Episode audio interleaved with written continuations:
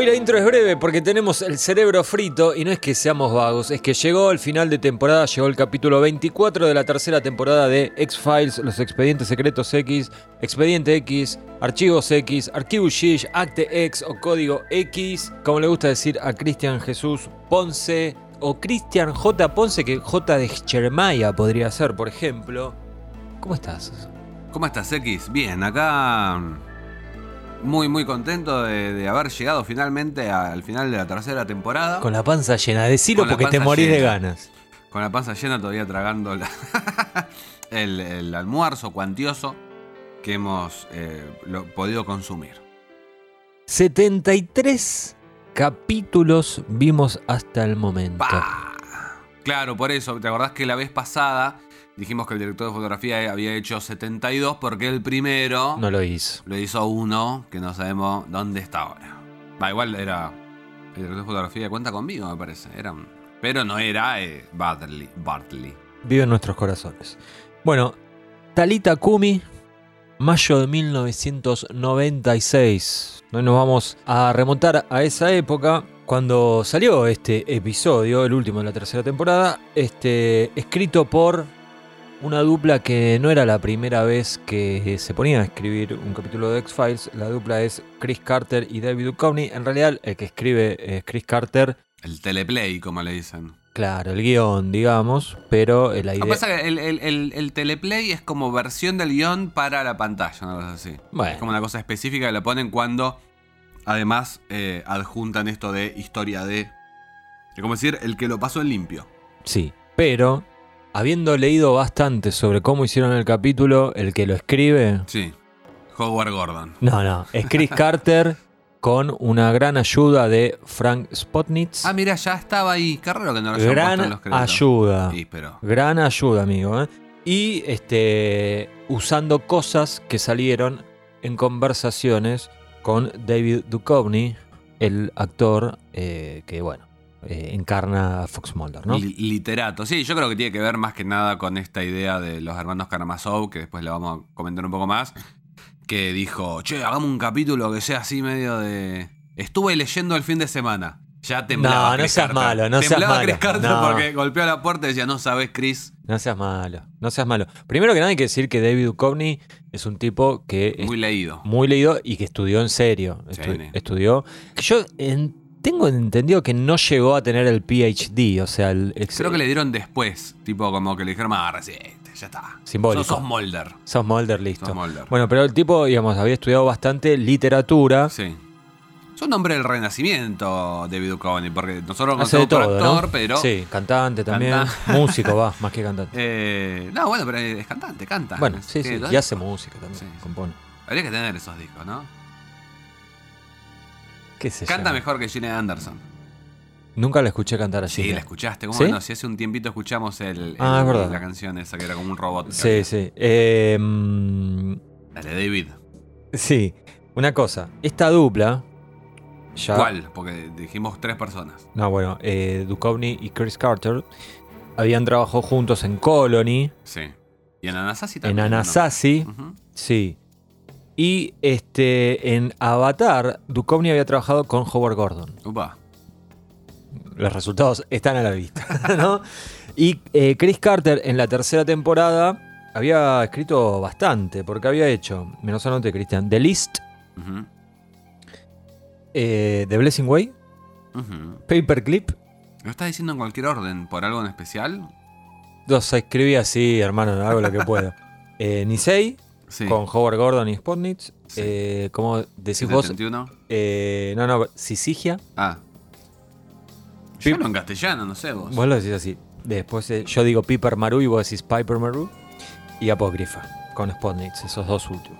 Pero, pero, pero, pero, pero, este muchacho mm, Duchovny cuenta que la idea esta de inspirarse en el libro de Dostoyevsky, Ujú. Eh, de los hermanos Karamazov, que yo le digo Kafka, cualquier cosa menos eso, eh, la había tenido para Colony. Ah, mirá. Y lo habló con Carter, todo, y Carter le dijo, sí, sí, cualquier cosa yo te llamo. Dale, yo te aviso. Y no, no, no sucedió eso. Él quedó muy conforme con esos capítulos, pero dice, él- fue otra cosa, no era lo que yo había propuesto. Así que, este, bueno, nada. Ahora sí, ahora dijo, Ahora dijo. vos querés que yo siga la cuarta temporada, vas a tener que hacer lo que yo te digo. Y, bueno, eh, usaron sí esta idea de un capítulo, ¿no? Que se llama El Gran Inquisidor. Claro, el- si querés comentamos rápidamente porque como vamos a volver a eso, Eh, y capaz que lo dejamos para ¿Dejamos después. para porque- después? Sí, yo creo que sí, X. porque si no nos vamos a, dale, a nos vamos pisar. a, nos vamos a enredar. Ahora bien, el capítulo anterior, nuestro podcast anterior, vos habías hablado del tema de eh, la dirección de comienzos y finales de temporada que en general se lo daban a una persona muy particular. Eh, R.W. Goodwin, Sí, productor de la serie. no entendí por qué eh, él Por- hacía eso. Porque, buenamente, a esta altura, Sí.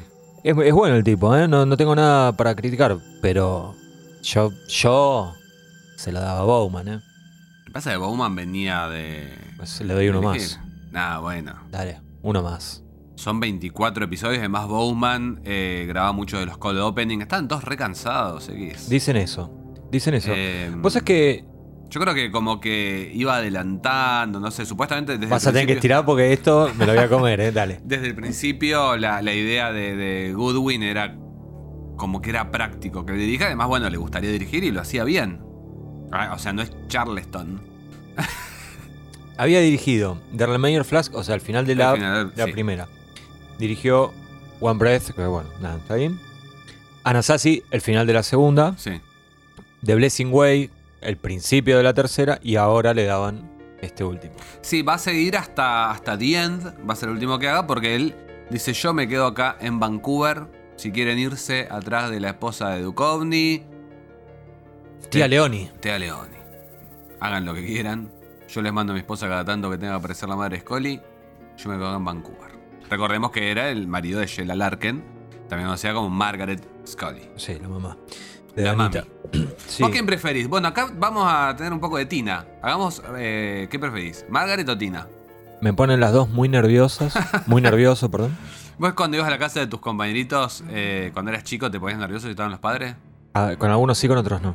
Me intimidaban más los padres que las Sí. madres. Yo también. Lo peor que me podía pasar en la vida que caiga el padre de un compañerito. Yo no Igual- tenía igual- padre, entonces era como que no, era una cosa muy incómoda. Igual depende el. dependía. Igual no nos vamos a poner a hablar de esto. Estamos, tenemos a Talita Kumi acá, viejo, y querés hablar de los. No, bueno, Compañerito pero te digo de que- la no, primaria. Bueno, pero eso fue una. un- Bueno, una- ¿con quién me quedo? ¿Tina o Margaret? Es el momento ahora, X. Basta de, de patear la pelota por otro lado. Margaret. importa. Mm, Igual, con. Esto es más importante Odio- que Shipper o no Romo. Odio esta elección, pero me- creo que me quedo con Margaret. Ah, ¿Vos? ¿Qué pasa? Sí, también. Tina me. Tina es muy turbia, Sí. muy escondedora. Además, ahora me acabo de acordar algo. No, definitivamente con Margaret. Dale. Una cosa antes ya de empezar a desgranar el capítulo en sí.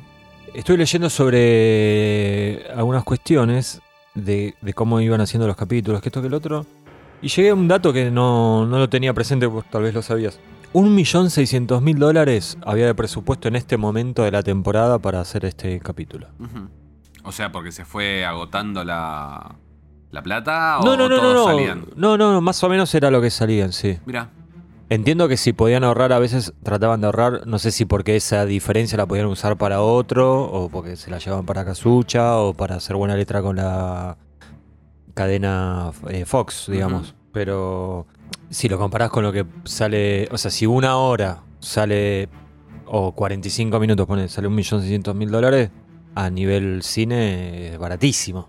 Un regalo, una bicoca, te diría. sí. Pasa que bueno, son otros sindicatos, de otra manera de trabajar. por Yo no supuesto. sé cuánto estará saliendo que yo, un Hoy- capítulo ahora de House of eh, the Dragon, ponele. No, no tengo idea. Debe salir como una película, 50 millones de dólares de salir eso. Cada capítulo no creo, bajo ningún No punto sé, de vista. eh, No, no sé, no. yo...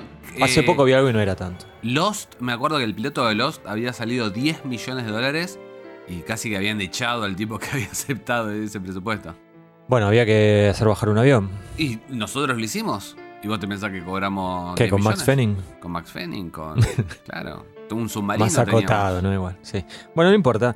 Eh, cold Opening. El Cold comienzo, la escena precréditos, Hay algo que a mí me gusta mucho de los call opening de los capítulos mitológicos de las primeras temporadas. que no tienen nada que ver con lo que va a venir después, ¿no? Exactamente. Sí, Porque cosa. después ya dice, ay, no, el fumador, ay, sorpresa. Claro. ¿De, de qué se va a tratar el capítulo? Sí, sí, sí, sí. Y acá tenemos un tipo que.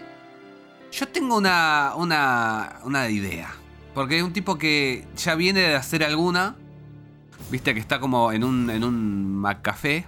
no sé, en una cosa de, de comidas rápidas. Vamos a contarlo bien. Empieza con una. La apertura es en un. Pero ya lo vio la gente. A veces no lo a vi. resumir No, no, no, Te lo resumo así nomás. Escúchame.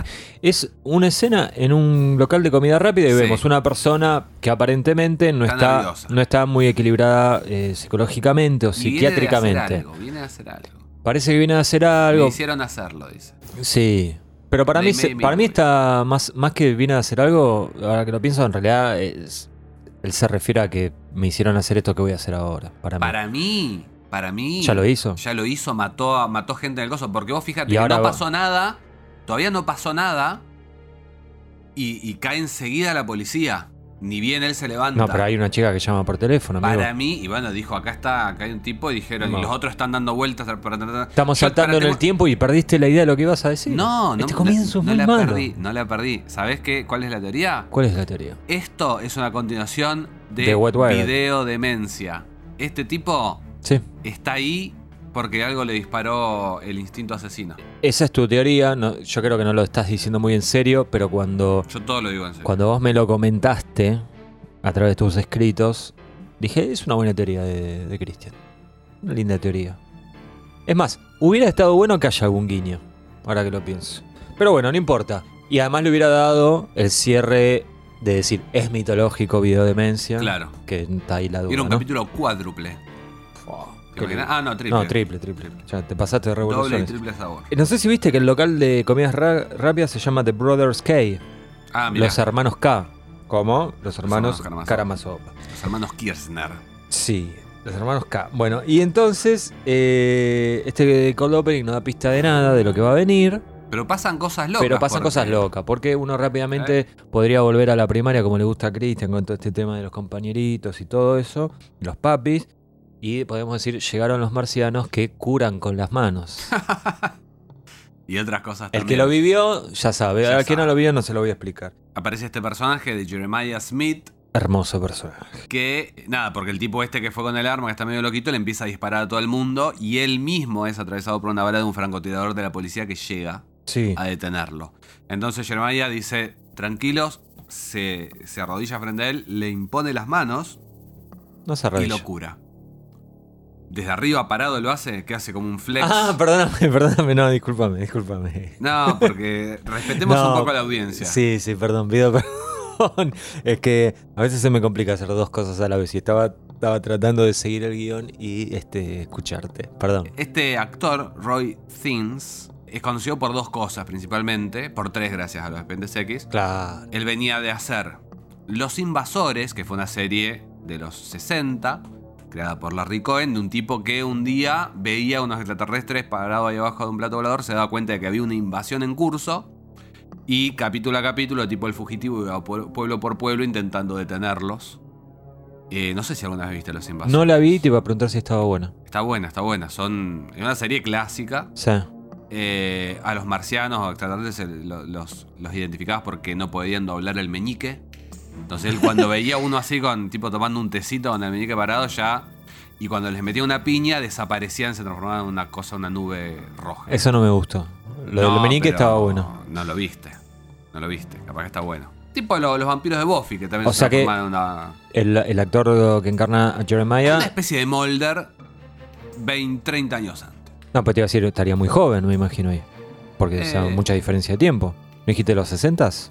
Bueno. Y también hizo eh, un piloto, podría haber hecho otra serie, pero hizo un piloto que se llama The Norlis Tapes, en la que interpreta a eh, un periodista que investiga cosas extrañas eh, en la línea de Kolchak y fue también un piloto que fue dirigido por Dan Curtis, que fue el mismo que dirigió lo- lo- el piloto de Kolchak, la serie más famosa en la que se basa los de que Sí. un tipo que, de alguna manera. Estaba en el radar. Claro, Sin estaba- embargo, Sí. parece que llegó a la serie, por lo que me informé Cristian, a través de Duchovny. Que viajó con él en un avión Sí. y no sé cómo que hablaron, que esto que el otro, y se lo propuso él a Carter. Le dijo: Tendrías que tener en cuenta a este hombre. Bueno, sí, pero. Porque tenía una historia, no es que se encontró con Sergio Denis y le dijo, che, quería actuar en los apéndices Pensé que ibas a decir con Sergio, mi amigo, y, y se pudría todo acá. ¿eh? Bueno, Qué difícil que va a ser este último programa. no, no, no, no. Tranquilo, vos tranquilo. Yo pensé que vos a tranquilo. piñas acá en la calle hace un rato nos iba a. a- A librar pero la no, atención. ta- No. estamos cada vez peor. Tranquilo, tranquilo. Bueno, estamos, Tipo habla- X y Mulder en un, en un estacionamiento. estamos hablando mucho de Jeremiah Smith, trabajador estatal, Ujú. ¿No? Acá sería, en Argentina sería muy mal visto Jeremiah. Como si trabajara en la FIP. Le dirían, claro, eh, vos mamás de la teta del Estado. bueno, y Cristian tiene muchas preguntas con respecto a Jeremiah Smith. Hay una, yo creo, que es la pregunta sin respuesta. Es, ¿qué es Jeremiah Smith? ¿Es un alien? ¿Es un híbrido? Esa es la gran duda. Por un lado, se maneja muy parecido a los clones híbridos de Colony y Endgame. Que tenemos a los Gregor estos, que eran gente que era toda igual, Sí, o que asumía por lo menos una identidad sí. física idéntica, pero que trabajaban en diferentes lugares del país. Igual ellos trabajaban por fuera de- del sindicato, parecía. En cambio, Jeremiah No. y otros Jeremiahs trabajan dentro y bueno, como decías vos, en, en oficinas del Estado. Eso lo, eh, lo, lo relacionaría con los clones Sí. y con los híbridos. Perdón, una cosita. En un punto estratégico, no es que lo pusieron a llenar formularios. No, no. O sea, eh, está, está Ya el- eh, cuando lleguemos a Harrenball vamos a saber qué hacía. Por eso, por eso digo. Está, está en un puesto estratégico. Está bien, está bien puesto, digamos. No, sí, no, no, no, no era. No, tenían bar. los Don Satura a la mañana y Claro, se quedaba dos horas antes de prender la computadora. No, no, no. Pero a su vez tiene cosas en común con el Bounty Hunter. Sí. Y ahí es cuando uno dice, bueno, entonces es de la raza de los Bounty Hunters. Sí. Yo creo que está hecho de una forma muy ambigua. La realidad, o sea, yo después de pensar, lo- lo- le dediqué mucho más tiempo del que tendría que haberle dedicado, Cristian, te tengo que decir, llegué a la conclusión de que está hecho de una forma ambigua, al menos por ahora, y no, no hay una respuesta que yo, yo te, te presento el caso y, y- y no, no vas a tener dudas. O sea, cualquiera de las dos teorías, si es un híbrido, si es un clon, si es un, un alien, son válidas. Pero a favor de que sea un clon o un híbrido, tiene esta cuestión de que hay cinco, cinco o seis Sí. son de ellos. Nunca vimos que había en la serie, nunca, nunca hubo seis aliens eh, trabajando juntos acá en el planeta Tierra. Ah, hay un detalle que, Sí. que tiene que ver. No, no, no voy a spoilear el capítulo que viene, pero sí tiene que ver con, con algo de la iconografía que lo podés ver en cualquier foto, en la, en la cajita del video que editó Gativideo, que es el tema de las abejas. Y que eh, por algo que le dice más adelante el fumador a, a Jeremiah Smith, le dice, vos sos un dron, vos sos un, ¿qué es que sería? Un zángano. son Un zángano le claro. dice. Entonces Sí, podemos pensar que es. No, no- no sabemos cómo se organiza la, la- la familia, la jerarquía de la raza de los aliens, pero podemos creer que quizás está en un escalafón más abajo de los Bounty Hunters. Pero eh, que, que el hecho de estar en el escalafón más abajo es una cuestión hasta biológica, como en el caso de las, de las abejas. Sí. No solamente de jerarquía de laburo de que tu CB tenía más peso que el del otro. Claro. Si vos me, me preguntas a mí por qué, yo, yo soy más de la teoría de que es un híbrido. Me parece que es un híbrido que de algún modo es más avanzado que los Gregors o que las Samantas, esas que habíamos visto, ¿te acordás? Las clonas. Que eso había sido en Colony Endgame. Lo que pasa es que tiene similitudes con, con el Bounty Hunter por cambiar de forma, o sea, cambiar de forma, cambiar de aspecto. Claro, los Gregor y Samantha no cambiaban. no lo habíamos visto hacer eso. Eh, leen mentes, para mí este también, o es un genio de la inteligencia, una de dos, igual que el Bounty Hunter. De hecho, se reconocen entre ellos. Que los Gregors, no sé si recordás, también reconocían a- al Bounty Hunter, Sí. eh, y, no, y no por el aspecto, y hasta curan. Eh, Jeremiah lo vemos que cura, al igual que sabemos sabremos Sabremos. que lo hace. que otro personaje también lo puede hacer. Hay una cuestión sobre la manera que curan que a mí me, me deja con muchas preguntas. Sí. Que podemos ir por dos caminos. Intentar que las cosas tengan sentido o asumir que fue un efecto especial Berreta. berreta. sí. Porque lo que pasa es que eh, Jeremiah Smith impone las manos sobre el pecho de- del tirador este que, que fue al- al- a la casa de comidas rápidas. Mm. La sangre se seca o desaparece, incluso se desvanece. Y desaparece incluso el agujerito de bala que había en la remera. Entonces yo tengo tres posibilidades. Cura mucho, pero mucho, cura hasta la ropa. Sí. Esta es la, la menos probable. de tres que son poco probables. Eh, retrocede el tiempo, localizadamente. Y, y de alguna manera lleva a, a- a- a la materia que tiene entre las manos A a un punto en el que no había Previo. sido dañado. Claro. O altera la realidad. Que esto podría tener también que ver con la manera que tienen de cambiar de forma. Sí. O es un efecto especial que no les salió también como pensaban. Yo voy con esa última. Perdón, pero. Hombre de poca fe. Después, No, si, si pero. vamos a bancar a Mulder hay que bancarlo en todos, ¿eh? no, Todo fue planeado. No, no, para, para mí fue, fue, eh, o sea, es simplemente cura.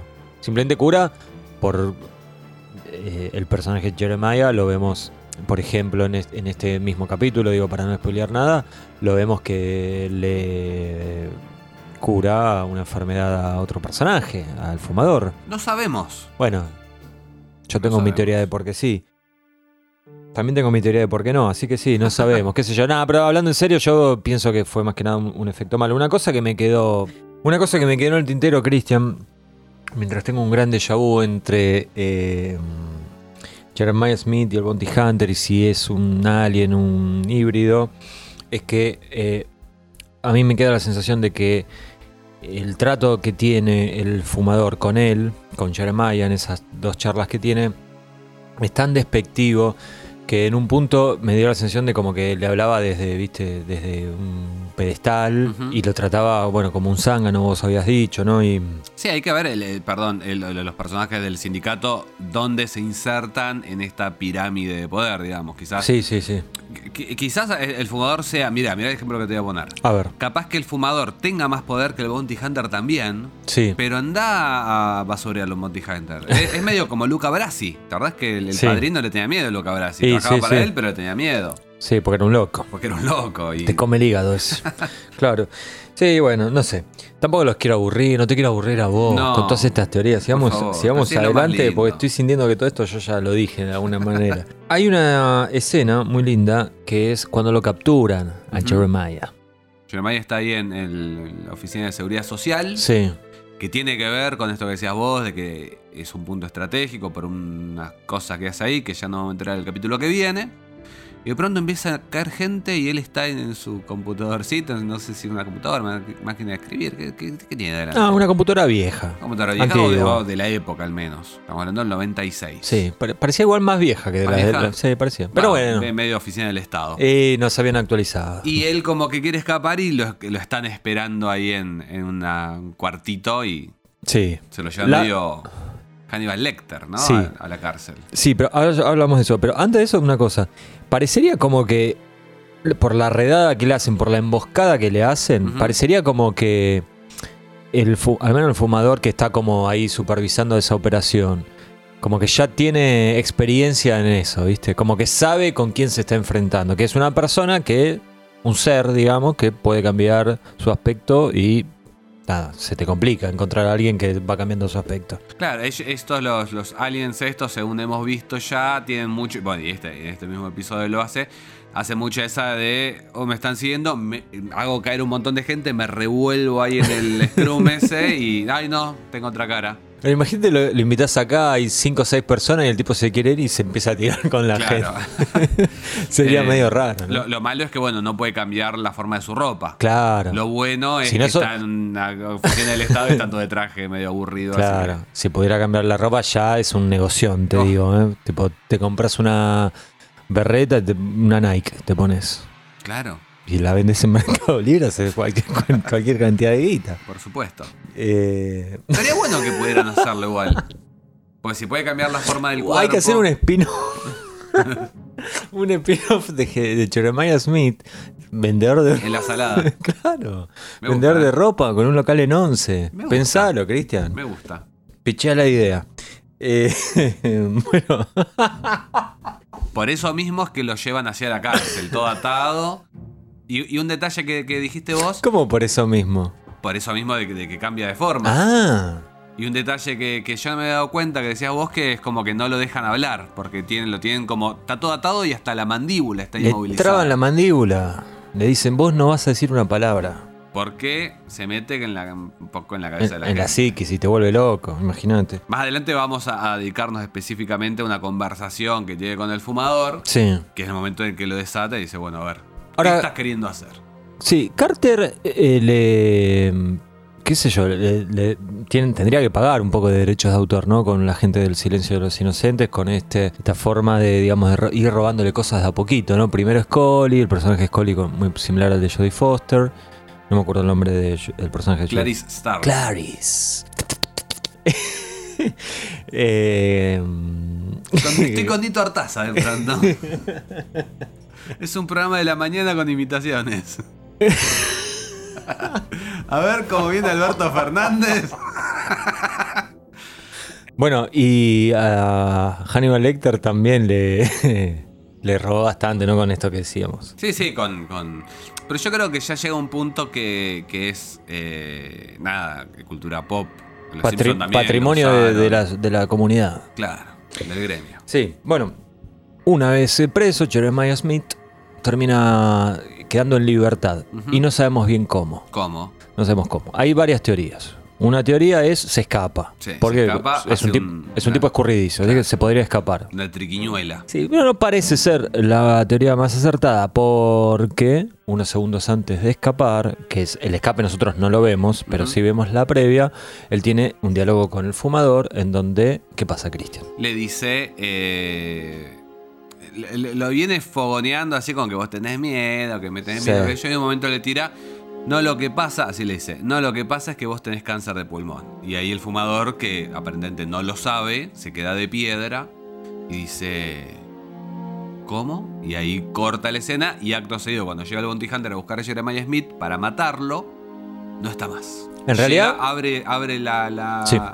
Y no está más. En realidad- sola. No le dice cómo el fumador. El fumador le dice, me decís eso porque querés salvar tu vida. Pero bueno. Y él le dice, ¿y Por vos? derechos- por Eh, derechos. no, pero es buena, es buena, es buena. Una buena de Carter, hay que festejarla. Eh, sí, parafraseamos acá por temas de copyright. Claro, no queremos que nos, nos vengan a cobrar a nosotros. Bueno, entonces finalmente Jeremiah se escapa. Y lo siguiente que vemos de Jeremiah es que se le aparece en la puerta a Scully. ¿Quién es Jeremiah? Jeremiah. Y ahí hay una pregunta muy válida que vos tenés para hacer, Cristian. Sí, yo eh, cuando la primera vez que lo vi digo, ¿por qué está ahí? ¿Por qué fue a lo de Scully si Scully no la conoce? ¿Lo conocía a Bill Mulder capaz? ¿Por qué no fue a lo de Mulder? Y lo que se me ocurre acá hablando con vos, con esto de que quizás Jeremiah Smith tiene algo de control mental, puede Sí. leer mentes, por cosas también que, que pasan durante la conversación con el fumador, que después vamos a desarrollar un poco más. Digo, quizás en medio de esta conversación que tenía con, Sí. con el fumador se metió en la cabeza y dice, bueno, a ver, ¿a quién, quiénes son los enemigos de este tipo? Si yo lo quiero hacer mierda a él, ¿con quiénes tengo que ir? Y ahí le saltó la- la- el timbre, la alarma. Estos dos, sí. Una cosa, eh, el fumador, perdón, eh, evidentemente tiene la habilidad de leer mentes. Sí, sí, y, de- y después cuando hablemos te voy a decir por qué y... Este, Yo lo, lo veo como una opción, pero no como la única opción. No creo que, que haya una prueba definitiva e ¿De que lee mentes? irrefutable. ¿Qué? De, lee mentes. Ah, bueno, de que Clemente. pa- Para mí sí, para mí sí. Una cosa eh, también, si no lo otro, es que como ellos, Mulder y Scully fueron al trabajo de él y se generó un poco de revuelo porque se llevaron a una persona que lucía exactamente como él, que al final resultó ser que no era él, eso pudo haber generado algo ahí en el trabajo y él se enteró que lo habían ido a buscar, pensó quiénes eran, como tiene acceso evidentemente a cosas del Estado. No del- sé, para mí el, el trabajo quedó muy monitoreado porque de hecho el Bounty Hunter fue y asumió su, Su lugar. su lugar. Dijo oportunidad de trabajo. Dijo oportunidad de trabajo y, y fue. La mano está dura, sí, sí, sí. Ya no se puede vivir solamente de Bounty Hunter. No. Queridos aguanters, creo que es hora de que hagan un aporte por el bien de la humanidad. Si quieren detener la invasión alienígena, es el momento de pagar un cafecito para Aguante Molder. Caso contrario, volveré a implantarle un chip a la agente Scully. Y si es necesario, raptaré nuevamente a la hermana del agente Molder. Así que ya lo saben, hagan su aporte. El link lo tienen en cada maldito posteo de Aguante Molder. Ahora sí, continuaré fumando mis cigarrillos. Con su permiso.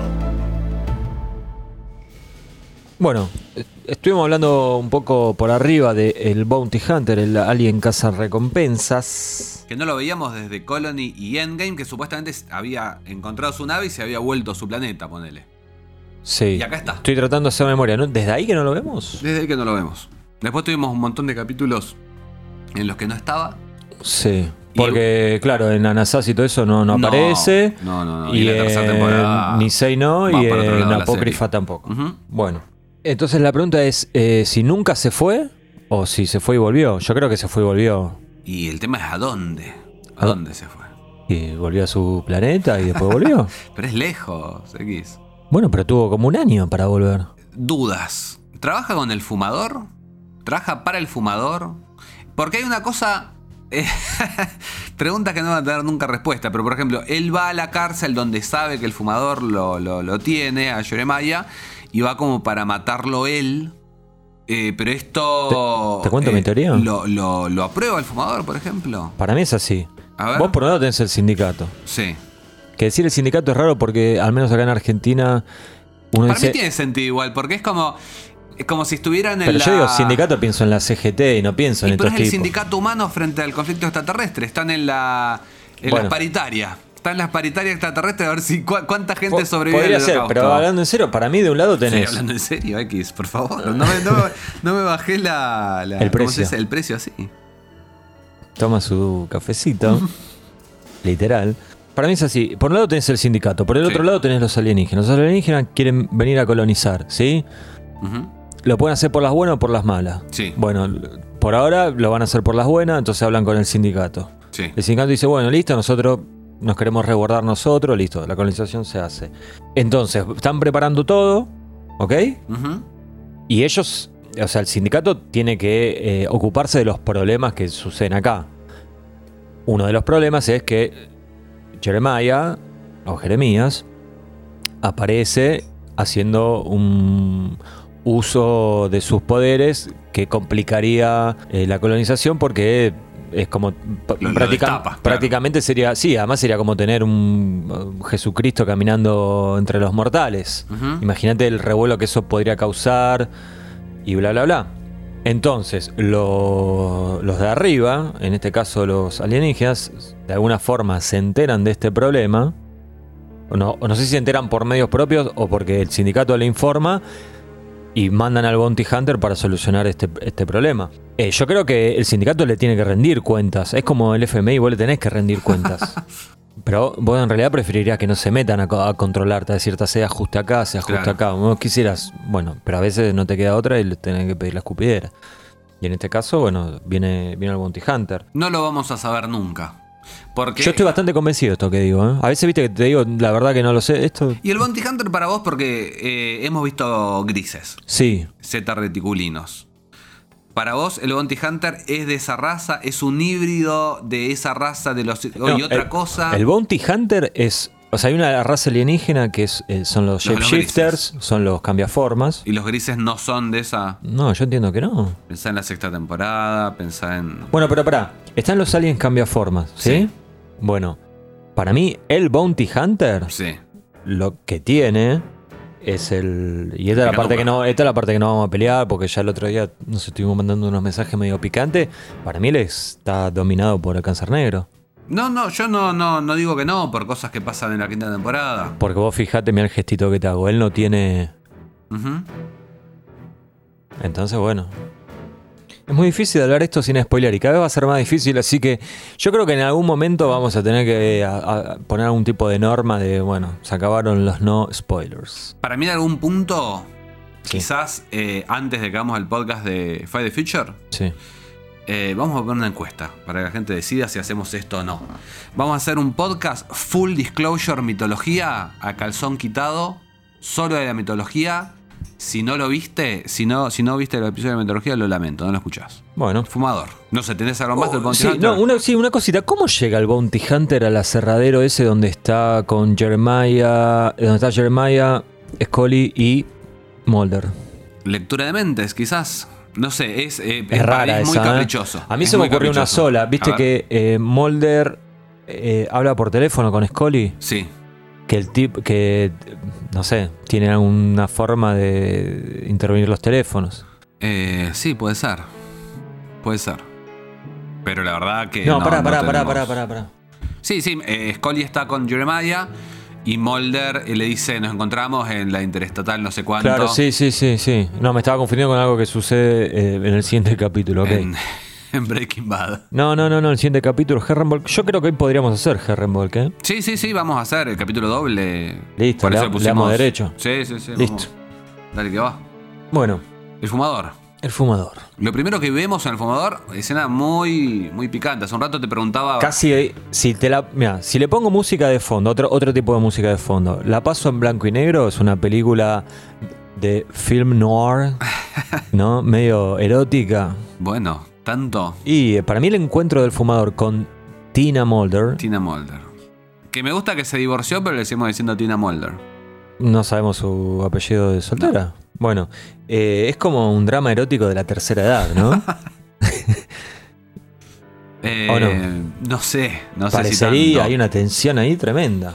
Llega, se encuentran en la que era la casa de veraneo de los Mulder. Le iba, le iba bien a los Mulder, ¿eh? No, sí, ven.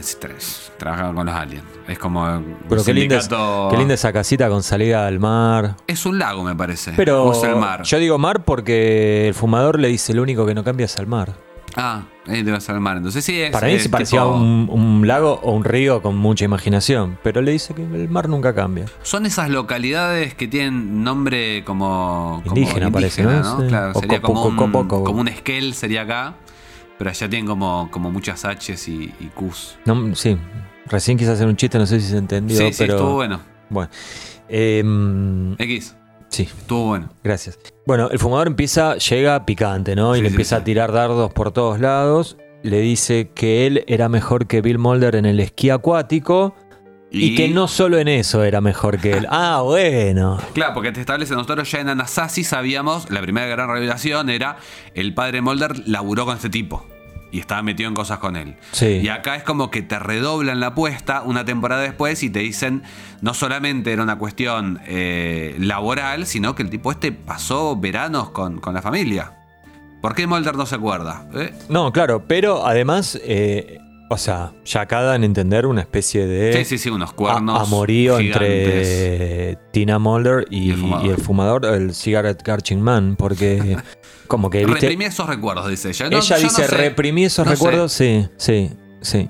Que en el doblaje dice, el doblaje cada vez peor, ¿eh? dice, eh, me olvidé de todo, una cosa así. No, no, reprimí esos recuerdos. Pero bueno, tenemos novedades, ¿no? Eh, una primera novedad es que el fumador es humano. ¿Sospechabas que no? Lo estoy haciendo, haciéndome el gracioso, pero es la primera vez Ah, que. estuvo muy bueno. Sí, ya voy a salir por los barrios a contar chistes del, del fumador. Que, muy específico. sí, un nicho, ¿no? Muy. Pero en Estados Unidos seguro que funcionaría, porque te tienen nicho para todo. Para todo. Te vas a ir Eh, al museo. Sí. eh, Podría ser ahí con los motoqueros, ¿no?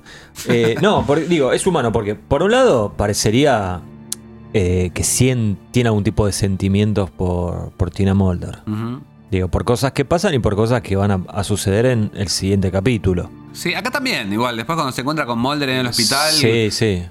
Pero para mí ahí también fue un poco fue para sembrar la Fue para discordia, chicanear. pues para chicanear porque le encanta. Pero eh, me mata la cara que pone el fumador cuando lo ve a Jeremiah Smith hacer la primera transformación de rostro que hace Jeremiah, que es garganta profunda. Sí, y ahí le, Le, cambia la cara, es tremendo, ¿eh? tremendo, Sí. tremendo. A los dos le cambia la cara.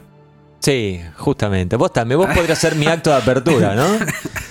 En, en la gira por los barrios. Pero bueno, el fumador está con Tina. Sí. No sabemos qué quieren. Porque después X más adelante va a decir, no, vino a pedirle una cosa.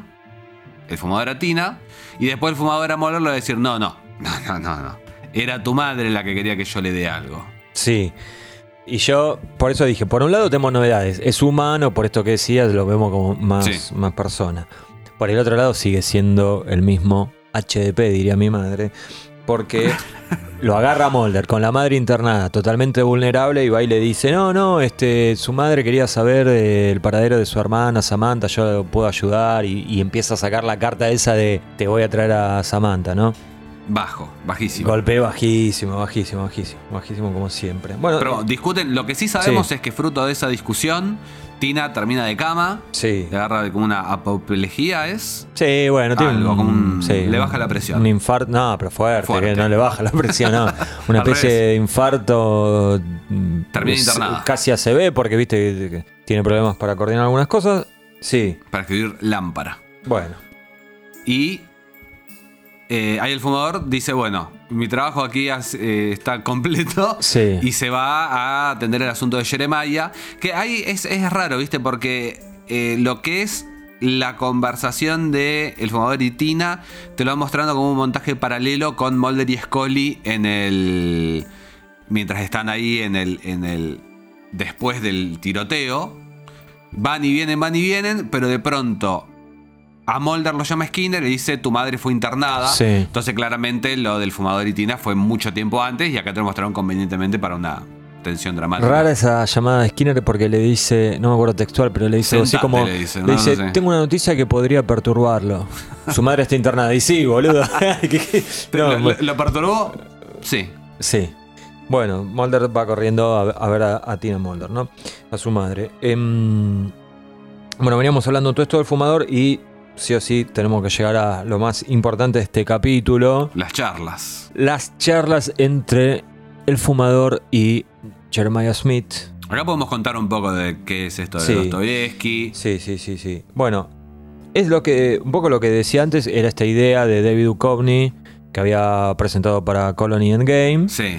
Eh, Chris, estuve leyendo el fin de semana, le dijo. Sí. Bueno, esta vez le dio espacio. Yo, sinceramente, cuando por prejuicio mío y es puramente prejuicio, cuando veo este tipo de cosas, me imagino que como uno como creador de una serie tendrás que tratar de mantener contento a, a los principales actores, ¿no? Y como que por eso Igual le das la espacio. idea, pero bien. la idea, pero la, sí, por eso te dije por puro prejuicio. Después, viendo el capítulo, leyendo un poco al respecto, la verdad que estaba bueno, ¿no? Estaba bueno porque, si bien es un libro, tengo entendido que es muy extenso. Y muy denso, pues son conversaciones. Sí, pero incluso el propio David Duchovny dijo: Le recomiendo a los que les gusta X-Files que lean esta, la parte en la que yo me inspiré. No, no hace falta que lean todo el coso, el, todo el libro. El libro de Dostoyevsky, ¿no? Decíamos. Bueno, el- hay un capítulo que es El Gran Inquisidor. ¿sí? Ahora bien, eh, la idea esa es de, es de Duchovny. Pero el, el- el diálogo lo escribe Carter. Y la idea de ir cambiando de los, con los rostros fue también de Carter. O sea, eso no, no, no, se, no se metió Du- Duchovny ahí. Y la idea que tenía él era que eh, Jeremías vaya cambiando la cara a- hacia personajes que ya habían estado en la serie y que habían eh, sido directamente, eh, eh, no literalmente, ¿no? Pero siendo, ah, digamos, que habían perdido su vida por culpa del fumador. El fumador. Claro, que sea como. Podría haber sido. Fue el gran inquisidor, pero tranquilamente podría haber sido el cuento de Navidad de Dickens, que se le aparecían a, a Scrooge los fantasmas de la Navidad pasada, presente y Del, futura. del pasado, claro. Entonces, ahí tenemos Garganta Profunda, eh, Bill Mulder. Bill Mulder, No, y ellos. pero había, iba a haber un personaje más. A ver. Que yo cuando la leí dije, menos mal, menos, yo dije esto, yo dije, menos mal que no la incluyeron, porque me parece que no hubiera quedado bien. Melissa Scully. Nah, le chupa un huevo al fumador. Pará, y te digo otra cosa. Porque los otros era, fueron sus amigos y compañeros de trabajo, como vimos en, en Apócrifa. La iba, claro, la iban a incluir, la iban a incluir a Melissa Scully. Y al final, al último momento, la sacaron. Y yo dije, bueno, estuve, o sea, re- está bien, eh, se, se dieron cuenta que estaban cometiendo un error. No, no, no, no la incluyeron porque la actriz no podía estar por cuestiones de agenda. Si no, hubiera estado también ahí. A mí me, me parece como que les falta que aparezca alguien más. Eso sí. ¿Y quién podría haber sido? No, no sé, no hay. No hay personajes. Pero Debe haber alguno que nos estamos olvidando, ¿no? puede ser. No, no, no, no dijimos de qué es el Gran Inquisidor, que me parece que, Bueno. que juega comentarlo un poco. Te lo digo porque. Bueno, dale, dale. lo- Yo, yo tengo, yo, tengo- yo no, no leí todo el texto porque esto lo hice anoche y la verdad no me daba No, las... yo no lo leí, me comentó mi esposa Bueno. lo, lo ha leído. Le mandamos un saludo a Nadia. Eh, ¿Escuchan? eh? No. ¿Cómo? No, no va a escuchar. Ella ¿no? está para otra cosa. Otro nivel. Ya. Estas pavadas de los bichos, ¿no? Por un lado, los hermanos Karamazov es la historia de dos hermanos Sí, que no se llevan muy bien y que menos bien se llevan con el padre sí. en común. Hay una película con William Shatner, si quieren, si no quieren leer el libro de Dostoyevsky, miran la película con ¿Pero William la película Shatner es sobre todo el libro o sobre este capítulo? No, no, sobre todo el libro. Porque este capítulo del Gran Inquisidor es, eh, es como si fuera el informe sobre la ceguera que está dentro de, sobre- de Héroes y Tumbas. Sí. Es como una cosa que tiene como una entidad propia, pero que está dentro de, de otra más grande. Y particularmente lo que pasa en el Gran Inquisidor es como un cuestionamiento a la Iglesia Católica, Sí. porque propone que si durante la época de la Inquisición hubiera estado Cristo Sí. y Cristo hubiera sido juzgado por un inquisidor, no habría pasado las, las pruebas de, de ese entonces. Entonces, ahí la, la relación que yo entiendo se hace es eh, desde este lugar de, de casi mesiánico, porque bueno, cura con las manos, tiene toda esta cosa medio de Cristo que decía al principio, y el fumador como atacándolo porque por un lado como que le tiene miedo, porque sabe que nada, él y la humanidad van a perecer a mano de esta gente, pero a su vez como una intriga de, de- de por qué hizo esto, por qué se salió del plan y para, para, para curar a esta gente. Sí, te decía, me, me puse a leer un poco de- del, del texto original, digamos, de lo que sería donde se inspira. Duchovny. Este, y encontré tipo a- algunas líneas que, que quería traer que se reaplican a, a cosas que escuchamos en el diálogo entre estos dos personajes, ¿no? Por ejemplo, en una dice, para el hombre y para la sociedad no ha habido nunca nada tan espantoso como la libertad. Y otra dice, hay sobre la tierra tres únicas fuerzas capaces de someter para siempre la conciencia de los seres débiles. El milagro, el misterio y la autoridad. Y viste que el fumador todo el tiempo está diciéndole como la gente no necesita fe, necesita autoridad y como que encuentran eh, la felicidad en el orden. ¿no? Es como una manera también de justificarse lo que hace él y su séquito, el sindicato, ¿no? Y está ese juego también de como que él se pone al nivel de un dios y, y bla, bla, bla, ¿no? Sí, Eh. lo- los diálogos de Carter ya... eh, Son bastante Son- crípticos igual, ¿eh? Sí, grandilocuentes, bastante en la línea de, De de eso. esto que leas ahí. Sí. O sea, se puede criticar un poco que en ese. Para mí el diálogo está buenísimo, tiene mucha onda. Yo la primera vez que lo vi no lo podía creer. Y me me acuerdo puntualmente dónde lo vi y todo, en la casa de un ex amigo, ex amigo. ¿eh? O sea, no hablan como gente normal. O sea, la gente no, no se comunica así. O sea, parece que están dando discursos cada uno y en realidad son dos tipos hablando entre sí. Pero bueno, entiendo que es eh, una representación también de como dos ideales, de dos modelos, si querés. Porque por un lado tenés a, a Jeremías como tratando de, mm, de impartir fe y del otro lado el fumador todo lo contrario. Porque Sí, yo- imagínate la rebelión que sería si de golpe eh, todo el mundo piensa hay un salvador o lo que fuera. Yo creo que por un lado, o sea, Carter ya viene con este tipo de, de diálogos, especialmente en los episodios mitológicos. Eh, diálogos y frases grandilocuentes. Sí. Eh, pero bueno, quizás también se, se fue de mambo con la inspiración. Eh, no solamente lo que hablan, sino cómo lo decían con respecto al, al texto este de Dostoyevsky. Sí, a mí, o sea, me, me encanta la, la escena, ¿eh? no, no, no- no lo dije como una crítica, lo que digo es... No, no, no, a, que- a mí no, no me gusta demasiado. ¿En serio? Siento que, que es, es. Nada, demasiada forma para. Para cosas que se podrían decir de, de- de una manera más, más sencilla. Eh, igual es, es lo que digo siempre. Para mí, los serpientes X funcionan mejor cuando están más con los pies en la tierra. Y este tipo de diálogos no hace otra cosa que alejar de, de- de- del verosímil. Es un Lo que- poco como aquello. Lo que pasa es que son escenas... Chris Carter, eh, George Lucas y Cifrón. Tres genios. Pero los diálogos que escriben no son verosímiles. Suelen ser bastante. Este a mí me gustó mucho. ¿eh? Te puede gustar. Eh, Y me parece yo además que creo tiene, de tras- hecho, tiene trascendencia en la serie también. por, por las mismas características que estamos señalando, eh, entiendo que a vos te guste y que a mí no. ¿Estás enojado? No. Bueno. ¿Las actuaciones tampoco te gustaron en esa escena? No, sí, sí. No me gustan los diálogos. El diálogo. la- El diálogo. Sí. A mí me gustó también que nunca lo vimos tan incómodo al fumeta, como en esta escena. No, sí, en- Y, o sea, lo que- tuvo, lo tuvo a Mulder apuntándole en la cara varias veces y, y parecía que estaba en su juego. Era como, "Ah, apuntame con dos si querés. Eh, Medio Cristina. Se, se- se nota mucho el. Nada, el, el cambio que hay ahí, porque el fumador está como en, en su. en en control de todo hasta la primera transformación. Ahí se y ahí es cuando una de las cosas que hablábamos hace un rato sobre la lectura de mentes. Porque tenemos dos opciones. Ahí, eso, a eso quería ya, me había olvidado, Cristian. Bien. Si, si por un lado el fumador ha trabajado con Jeremiah Smith íntimamente, no sabemos cuántos años tiene Jeremiah Smith, No. si, si está en el desarrollo de la colonia trabajando con eh, Deep Throat y, y Bill Mulder, ya desde la época de Bill Mulder antes de que se vaya, no lo sabemos, si los conocía, si hay un... un un, eh, ¿cómo es que le dicen? Un telepasillo ahí en, en los pasillos del, del sindicato y de la colonización que andan diciendo, no, si se murió tal, el fumador anda medio caído y él lo aprovecha.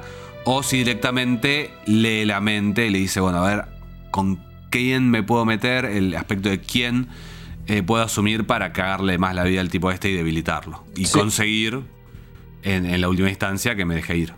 Entonces va escarbando, ¿viste? Dice, a ver, eh, Deep Throat, eh, Bill Mulder, ah, cáncer. Bueno, ¿dónde voy? Scully. Es como Claro. todo parte de, de- el plan, digamos, de Jeremiah. Eh, algo que pasé por alto es que Duchovny decía que lo- él veía al, al personaje del fumador, ya lo venía viendo, viste que le fueron dando cada vez más protagonismo. De hecho, recordamos que sus primeras participaciones eran silenciosas, mudo, ¿no? Sí, Este, incluso hay un momento en el que aparece William B. Davis haciendo de otro personaje que Sí, nada que sí, ver sí, porque no, ni siquiera un agente de la CIA, cualquier cosa. pensaban que iba a volver el fumador. Y pero bueno, cuando lo, lo empezó a ver que iba creciendo, le vio como potencial de ser como el inquisidor del libro este que, que estábamos mencionando, ¿no? Em, Sí, ya en la segunda temporada, en, en One Bread, es que aparece eh, justamente la escena esa que le dice, he visto presidentes morir, que le dice a, a Mulder, ahí ya tiene toda la chapa. Y claro, y dice... Es un poco, perdón, de vuelta, hace un rato hablábamos de George Lucas, es como Darth Vader entre la Guerra de las Galaxias y el Imperio Contraataca. Bueno, ¿sabes qué le preguntaron a él? Por, el- como que trataban de trazar algún tipo de paralelo, porque en est- a partir de este capítulo, por est- est- esto que queda como bastante obvio que eh, Tina Mulder y el, el fumador habían tenido algo, se empezó a rumorear y empezaron todos los fans a, molestar bastante con el hecho de que Bill Mulder en realidad no era el padre de Mulder biológico, sino que era el fumador, ¿no? Y Chris O Carter, sea, telenovelizar todo. claro, y, y- y Chris Carter decía, digan lo que quieran, no es así. Esto eh, estoy hablando del año 96, ¿no? Y, y Duchovny se ve que le preguntaban bastante por esto del trazar el paralelo de Luke y Darth Vader, ¿no? De, de Star Wars. Spoilers. Bueno, si no vieron Star Wars, ya, ya estaba listo. Y él decía, no, no, bueno, está bien, tampoco es algo que inventó Star Wars, ¿eh? Lo de el, el camino del Sí, héroe, sí, ¿no? sí, sí. Pero bueno, qué sé yo, lo que te quería decir es que él, él empezó a ver el potencial que podía tener el fumador como para ser como el inquisidor y lo definía como un personaje cínicamente heroico que quiere proteger a los hombres de su propia imaginación. Y viste que el fumador tira varias ahí de... Como que en realidad, o sea, están haciendo todo para que vengan e invadan el planeta, pero ellos son los buenos, ¿viste? Como que re buena gente. Sí, bueno, hay, hay muchas veces. Yo en realidad, más que parecido a Darth Vader, lo veo parecido al Dr. Seyus de Planeta de los Simios, eh, a la que No ya sé han hecho. Han hecho referencia en, en varios episodios. Bueno, hicieron en, en La Guerra de los Coprófagos y van a hacer después en Closure. Eh, lo veo mucho más parecido a, a ese personaje en un sentido, pero bueno, es mucho más popular Darth Vader y. Sí, se ve que le, le preguntaban todo el tiempo por eso, entonces le... Me causa igual esto que, que Chris Carter. Esta es una discusión, le, le comentamos a Alex Aguanter, que es una discusión que solemos tener mucho. De si tenían todo pensado o no. Ah, sí. Eh, y a mí me causa que Chris Carter, eh, nada, en primera instancia siempre dice, no, son una relación, eh, ¿cómo se dice? No, no, una relación laboral o de amistad, no, no están enamorados ni nada.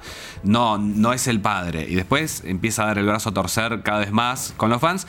Y últimamente escuché una entrevista hace un tiempito, ya en un podcast que se llama The X-Files Archives, me parece, creo que, que lo, lo compartimos incluso, en la que Chris Carter dice, no, sí, son almas gemelas desde el primer momento, si los ves en el piloto cuando Scully entra sonriendo a la oficina de Mulder, y es como... Bueno, también eh, eh, calculo yo que si vos tenés algún plan no lo querés ir adelantando. Parece que soy el abogado de Chris Carter, pero realmente pienso eso, Cristian. Bueno, ya para cerrar esto de, de los diálogos entre mm, Jeremías y el fumador, el diálogo termina cuando Jeremías le dice, Lo del cáncer de pulmón. claro, lo del cáncer de pulmón. Que eh, le dice, eh, ti- tiene cáncer de pulmón, el fumador le dice, no, usted me está diciendo esto porque quiere salvarse, quiere salvar su vida. Y Jeremiah le responde, ¿y usted no? Y vemos que sale, ¿no? Bueno, entonces lo que pude investigar es que al momento de estar escribiendo el- la, la idea gruesa de lo que iba a ser el, el guion, eh, Chris Carter con Spotnitz e iban, bueno, digamos, viste, como que los separan en cuatro actos, eh, que es por, por bloque, digamos, por las publicidades y eso.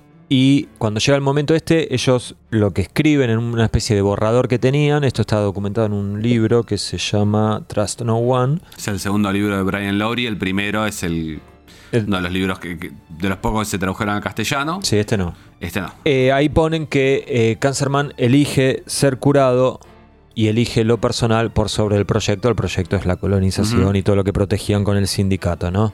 Así que, digo, si bien nunca queda mostrado en pantalla, al menos lo que les podemos decir desde acá, desde este humilde podcast hecho en el sur de un continente, es que Carter en ese momento lo pensó de esa forma, ¿no? Que se escapaba Jeremías porque lo había curado al fumador. Ahora, ¿cómo el fumador comprueba si lo curó o no lo curó? Y no lo sé, capaz que empezó a respirar mejor de, re- Ah, de yo repente. Jeremiah directamente le digo, ah, sí, estás Sí, sí, curado. claro. Sí, sí, sí. Sí, No, sí, capaz, sí. le- capaz que le hizo eso, andás a ver. Eh, ya lo veremos más adelante. Sí, eh, eh, el- en el podcast pasado cuando hablamos de videodemencia, Sí. pasaba algo parecido con Mulder también un par de veces, esto de que Mulder elige a Scully por sobre su cruzada. Sí, no es el caso del fumador. En algún punto, bueno, pero es, sí es lo personal por sobre un proyecto más grande. En el caso del fumador es egoísmo, es él claro, mismo. claro, claro, por eso. De todas maneras, en Herrenvolk hay algo más parecido a la actitud de Mulder. Bueno, ya en un rato vamos a llegar vamos a a eso. así que seguimos. X. Sí, vos. No, no, X, Steven- el personaje de Steven Williams. La primera vez que lo vemos es. Vemos su punto de vista de alguna manera porque es el que está sacando esas fotos, Jugando con fuego, ¿no?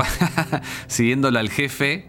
a- dice a ver dónde va. Medio sabiendo, medio no sabiendo, pero vos sabe. Para mí sabe más de lo que decía ahí. Sabe más de Él lo que sabía dice, ¿no? que había ido a buscar algo. Yo creo que no sabía qué era, porque si hubiese, hubiese sabido qué era originalmente, yo creo que entraba a la casa y rompía todo hasta que lo, lo iba a encontrar. Estamos hablando del stileto, ¿no? El picanuca. Otra pregunta. Sí. Eh, eh, saca las fotos. Sí. Se queda ahí esperando. Ah, no, tiene que ir a revelarlas. Pero Claro. justo, No. llega cuando Mulder aparece, que Mulder va a, ver dónde, qué le pasó a la madre, a ver si encuentra alguna pista, pues Mulder va al hospital, después... Sí.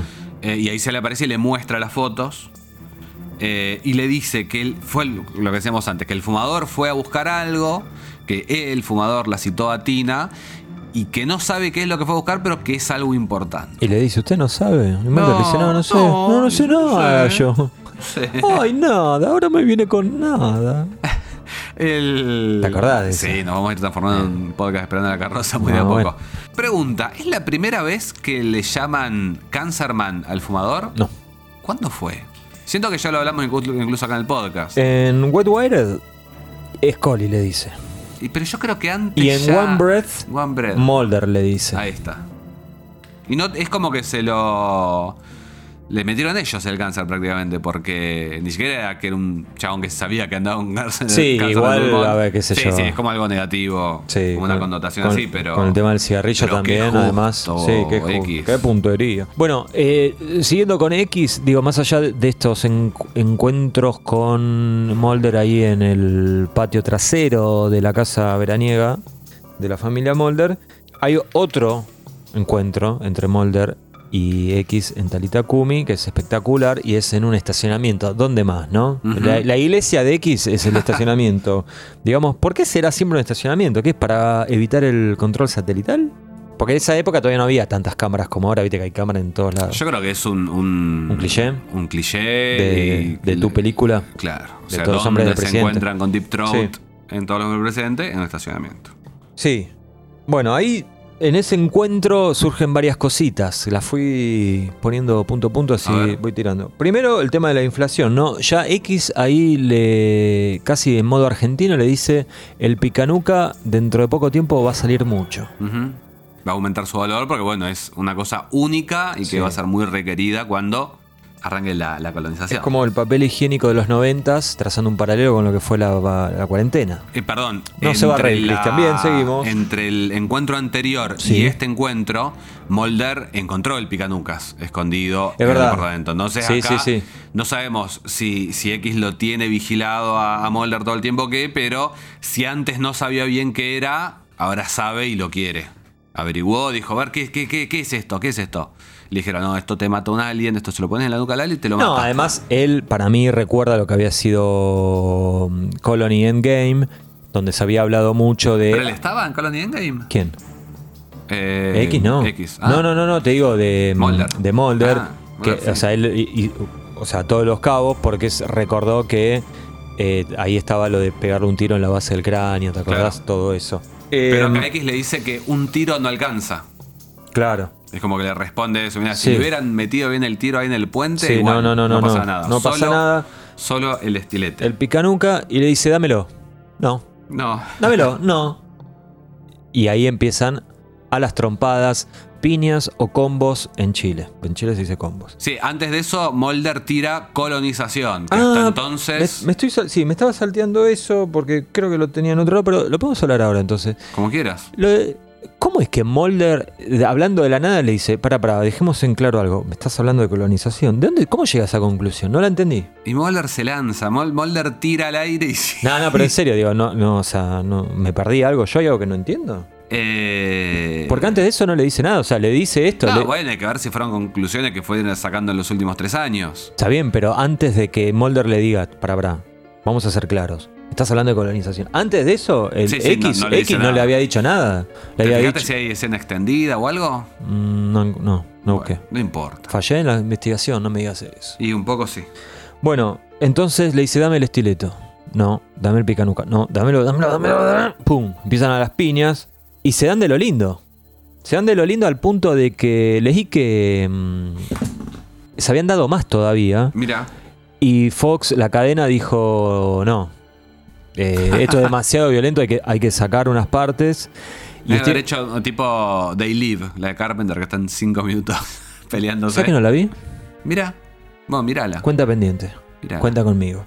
Eh, el, el actor Steven Williams, el eh, X, se, se lastimó el hombro Mira, haciendo esta y se quedó bastante como enojada, como diciendo me lastimo el hombro y encima ni siquiera me ponen la escena completa. Pero bueno, se terminan yendo los dos muy lastimados. Me recordó al sistema Keops que tiene la película argentina que está en Netflix, que tiene esas peleas que son como realistas, como que gente que no se sabe pelear y, y queda toda golpeada y le duele.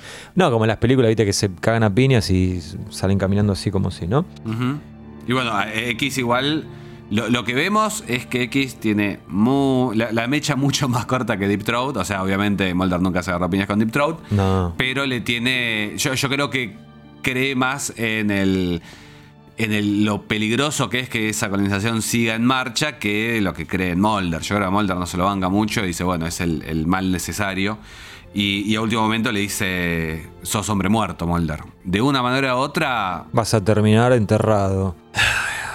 ¿Qué decirte? Como dicen ahora, ¿viste? ¿Qué decirte? Ahora yo digo, Mulder, ¿no fue un poquito ingrato? Sí, obvio, siempre. Porque X le salvó la vida en 731. Está bien que él no lo sabe, pero que yo, bueno, Mulder investiga un poquito quién te salvó, no sé. X le salvó la vida a Tina Mulder, a la mamá de Mulder, y se lo cuenta. Eso sí se lo dice, Mulder sabe. O sea, una que so- él la llevó. O sea, el fumador. eh, ¿Cómo, cómo fue esa Claro, porque X-? El fumador se fue. El fumador se fue, eh, Y a Tina, Mulder, después le agarra. Tina Mulder queda muy nerviosa, le agarra el patatús, queda en el piso. X, que había estado sacando fotos ahí en modo paparazzi, eh, la, la agarró y llamó a la ambulancia.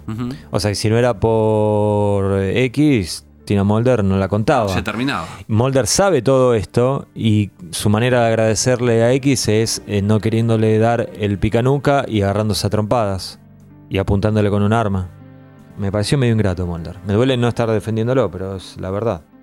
Ahora bien, hablamos tanto del picanucas. Yo tengo un par de preguntas. Uh. A ver qué, qué- qué- qué se te ocurre. Porque por un lado, o sea, de. eh, Sabemos que el picanucas es el único arma que puede vencer a un eh, alien cambia forma, un clon, toda esa línea. Bueno, bueno, ahí te metiste en un temita, ¿eh? A ver, ¿por qué? Porque nosotros pensamos que el pica nunca es para un alien. O sea, si lo clavas en la base del cráneo de un alien, lo matás. Bueno, Sí, a cualquier persona también. sí. En breve vamos a estar hablando de que alguien hace eso con un alien y no lo mata. Entonces yo, a mí se me ocurrió esto. ¿Y si el picanucas en realidad no era para matar un alien, sino para matar a un híbrido? El silencio es ensordecedor. Y eso me lleva a responder una pregunta que yo creo que es una de tus preguntas que está dando vuelta en esa cabecita tan creativa que tenés. ¿De dónde sacó el picanuca Bill Mulder? Sí, me, me quedé pensando en el anterior. Quedé pensando en el anterior. Está tecleando, está contra. Está Eh. contra la- eh, en Revolución Popular dirían retrocediendo en chancletas. Porque lo- los Gregor, por ejemplo, dijeron que eso servía con el Bounty Hunter. Sí. Eh, Capaz que ellos piensan eso. O capaz que. Hay que ver también cómo lo haces, Sí, la sí. mano con lo que lo haces. ¿Quién es? ser. ¿Qui- ¿Quién se lo clava? Hay que ver cómo, cómo, cómo lo clava. Quizás Mulder cuando se lo clavó no, no supo dónde, no supo bien cómo. eh, no sé. Eh, igual lo hiere y lo que pasa es que. Por ahí es como. Perdón, porque se lo clava y se lo deja clavado. Vos- yo no sé si le has clavado un cuchillo a alguien alguna vez, pero si vos le clavas a alguien un cuchillo y se lo sacás, por la presión que hay dentro del cuerpo, lo más probable es que lo- nada, se junte todo y se genere como un efecto sopapa y salga un poco de sangre como mucho. Lo que tenés que hacer cuando clavas a alguien, por ejemplo, en el estómago. Pongamos ¿Cómo, de ejemplo. cómo sabes del tema, eh? Me da un poco de miedo. Le clavas un cuchillo a alguien, lo girás para que entre oxígeno y haga más grande el gozo y lo Y sacás. ahí sacas. Y ahí quizás faltó pericia por parte de Mulder para asesinar alienígenas. Pero bueno, la pregunta no es esta. La pregunta es cómo llegó a manos de Bill Bill Mulder. Mulder. Bueno, Mercado Negro. Se lo dio, hay un capítulo ahí que nunca fue escrito, nunca fue hecho, en el que Mulder le salvaba la vida a un shapeshifter y este a cambio le daba la llave de...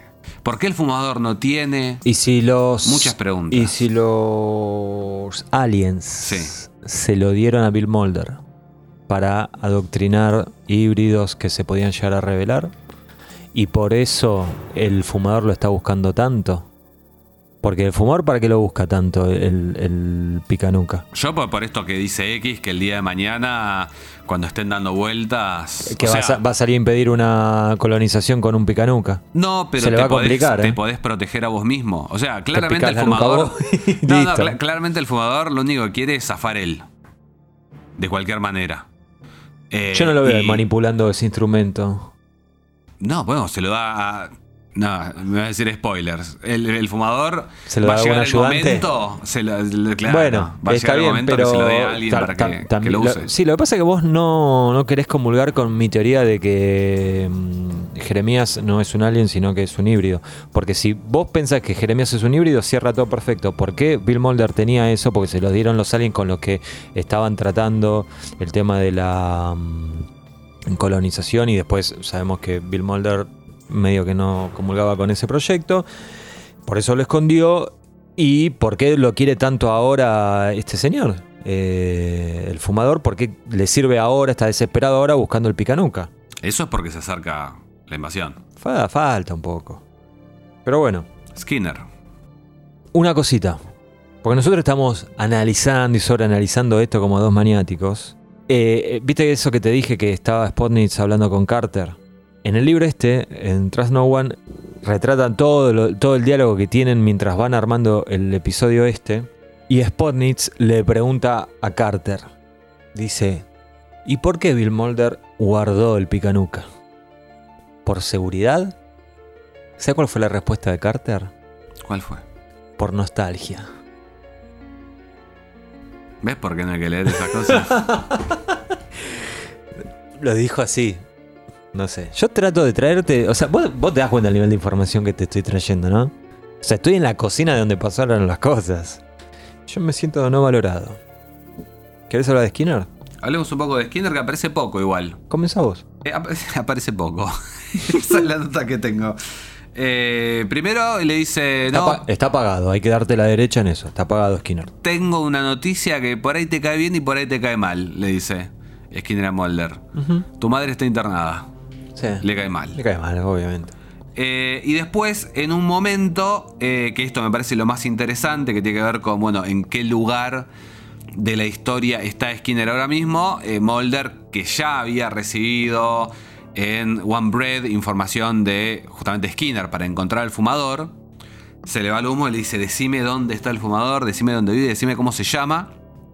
Y Skinner le dice, el momento, el tiempo en que yo podría haberle dado ese tipo de información ya pasó. Y se lo dice medio como. Y por tu culpa, le dice, pues yo ya me la jugué tanta. Vos que venís acá a hacer quilombo a mi oficina. Eh, donde, juegan mis hijos. Y ¿Cómo venís- entró? Claro. Que le le dice, dijo no a la, le pase llamadas. a la dice, secretaria, le dice, uno, cortá el Es un teléfono. atrevido. Sí, sí. Es un atrevido. Y Skinner le dice, por tu culpa perdí el lugar que yo ya tenía. Así que no, no me vengas ahora a pedir que. Nada. Que te ayuden. Sí. Sí, no Que lo yo quiero. creo igual que e- es como lo que decíamos antes de, de Scully. O sea, el lugar Skinner lo pierde en realidad no por Mulder, sino porque él mismo se compromete de alguna manera con, con, bueno, con lo que está bien y lo que está mal. Pero claramente, o sea, ya no está en esa posición que tenía antes de, de saber dónde vive el fumador, que se había ido de, ese- de esa habitación de hotel donde estaba hace un año y medio. Bueno, Skinner no es el único que está apagado. Para mí, de donde lo veo yo. Porque nos tenemos que hablar de Mulder y Scully, ¿no? Y vamos a empezar por Scully en Talita Kumi. Ahora en un ratito nos abocamos a Harrenbolk. Al igual, al igual que en Wet Wired, el capítulo previo, yo la veo a ella un poco ida. En, en el otro zafaba más porque por el hecho de toda la locura que la agarra, qué sé yo, tiene como sus momentos, de hecho es parte del clímax, pero después tiene esa cosa que desaparece, ¿no? Sí, bueno, pero el, el conflicto, ella encarna el conflicto de Wet Wire. Sí, por eso. Pe- pe- Sí, está bien, pero para, para mí fue medio raro, yo te dije eso de que de golpe desaparece del Ujú. capítulo. Bueno, pero ponela ahí. Pero a- acá la veo, acá la veo mm, todavía más ausente eh, en trascendencia, digamos, es como que el capítulo es muy, muy Mulder y el hecho, calculo yo, de que haya eh, tenido participación en el guion, en la idea de este, Duchovny, pudo haber influenciado un poco. Digo, es una posibilidad, tal vez no, ¿eh? A mí me, me llama la atención que creo eh, en mucho tiempo que es. eh, creo que es la primera vez en mucho tiempo que Scully no tiene un arco en un episodio mitológico. Claro. Porque, bueno, ya sea con el implante, ya sea con Melissa, ya sea con su propio secuestro. Pero acá es como que está. Sí. Está para estar. O sea, en Apócrifa había tenido. En. bueno, perdón. Sí, sí, Piper Maru y la- Apócrifa. la sí, lo de Luis Cardinato, sí. 731, lo de los recuerdos. Ni hablar en eh, Anasazi y todo eso. Y ni hablar en One Breath, o sea, en Colony la secuestran. O sea, sí, sí, no. Definitivamente debe ser el. Debe ser el. Sí. Este. Mete un gol, Scully, hace un gol que es la que se da cuenta de que hay seis Jeremías. Digo seis, pero no me acuerdo si eran seis, cinco, nueve, pero eran varios. Sí, y está justo en su casa cuando llega. Sí, Jeremías. sí, sí, y que, to- perdón, y que los Jeremías todos trabajaban para el gobierno, ¿no? Pero bueno, nada, es, es- es como descubrir algo que ya habían descubierto. Sí, sí, ta- tampoco es que cambia la historia de todo, pero qué sé yo, es como lo, lo que más se podría destacar. Eh, eh, perdón, como viste que el podcast pasado de Wet Wire decíamos qué raro que no hayan dicho, ah, como pasó hace dos años. No, no, sería raro que digan, ah, como en Blood, porque no Claro. deberían saber ellos los nombres de los episodios donde No, viven. Pero acá podría haber dicho, ah, como los Gregor. Sí, sí, Capaz que lo pensó, pero. pero no lo dijo, y las cosas hay que decirlas, Cristian. Eh, me mata una cosa de Scully, que en realidad más que de Mulder, que de Scully, que cuando llega ella con Jeremías en el auto, Mulder le dice tipo, separate de este tipo, le dice, separate de este tipo, como, como que quiere que tenga cuidado. Y en realidad ella había venido, no sé, una hora en el auto con, con Jeremías al lado. O sea, no, no sé por qué, ¿me entendés lo que te estoy diciendo? Sí, sí, sí, sí. No te, no te impactó, bueno, sí. Pero no sé qué que te diga. Y pero es raro. Imagínate que vos sí. venís con un amigo tuyo todo el viaje en tren y cuando llegás abajo y te digo, tenés cuidado con este tipo, separate, separate. Y si venías con él, no te hizo nada. Igual, bueno, para. Para, Para viajes, en auto en ya vamos a hablar. raros. Ahora ya vamos a hablar en breve, tranquilo. Mulder, madre hay una sola. Pero cuando Scully estaba internada, Mulder dejó todo, la fue a ver, ya sea a pedido de Melissa o cuando pensó que podía estar muerta en el capítulo anterior. También canceló un encuentro con un informante para ir a ver a, a reconocer un posible cadáver. Ahora, cuando Tina está internada, Mulder dice, todo bien, yo me vuelvo a Washington. ¿Te diste cuenta? Yo eso lo, lo vi como, como una reacción, no como que no le importe. No, sino- no digo que no le importa, pero digo, no lo quebró, ¿viste? No lo, no lo rompió. Yo creo que él no permite que lo rompa, porque es como que Bueno. está buscando una justificación. Es como que dice. No, eh, o sea, y, y pasa después más adelante, en la séptima temporada, pasa algo muy parecido, que él dice. Eh, a mi vieja no le puede pasar esto porque sí. A ella le está pasando esto por algo del fumador, por algo de la conspiración, y esto lo puedo solucionar. Y es que en el caso de Scully, cuando estuvo internada, cuando todas estas cosas que decís, eh, Mulder sabía que estaba relacionado con, con la conspiración de alguna manera, porque le había secuestrado a la gente que se llamaba Duane Barry. Y acá yo creo que él está como lo único que él puede solucionar en una situación así, el único control que él puede tener, es decir, bueno, esto está vinculado directamente con el fumador. Quiero ir a buscar al fumador y cagarlo a palo. Eh, por eso me parece que se aleja y se sumerge en el trabajo, porque es como que, que redirige su energía, porque después lo vemos que va y la madre y llora, llora, esos sí, llantos de David Duchovny. Eh, para mí estuvo bien, no seas crítico. No, no, no digo, que estudió- no digo que esté mal, digo que son característicos de él. Después cuando. sie- siempre que va y llora. No reculé, alguien no reculé, no reculé. Bueno, siempre que va y llora. siempre que va y llora al lado de alguien que está en el hospital, llora igual. Bueno, que tiene que tener un catálogo de llantos. No, digo que es el llanto típico de Duchovny. El día que, que llore de otra manera, va a decir, mira qué atípico este llanto. Para estar en la cama de un hospital. ¿En Californication lloraba? No la Vi la nunca. primera temporada solamente. ¿Y? y Creo ¿Lloró? que no. Creo que no, no, se la pasó. Iba a ser un chiste, pero un poco agresivo. no, era muy fuerte. Pero bueno, perdón, en un momento la encuentra Sí. la madre, Sí. y la madre está ahí que no puede hablar, qué sé yo, y la madre y le, le pide algo para escribir es un papelito. y le escribe Palm. Y ¿Qué? ahí eh, eh, ese es el momento en que él empieza a decir, no, claro, porque o sea, una cosa es que diga, una cosa es que diga, Sí.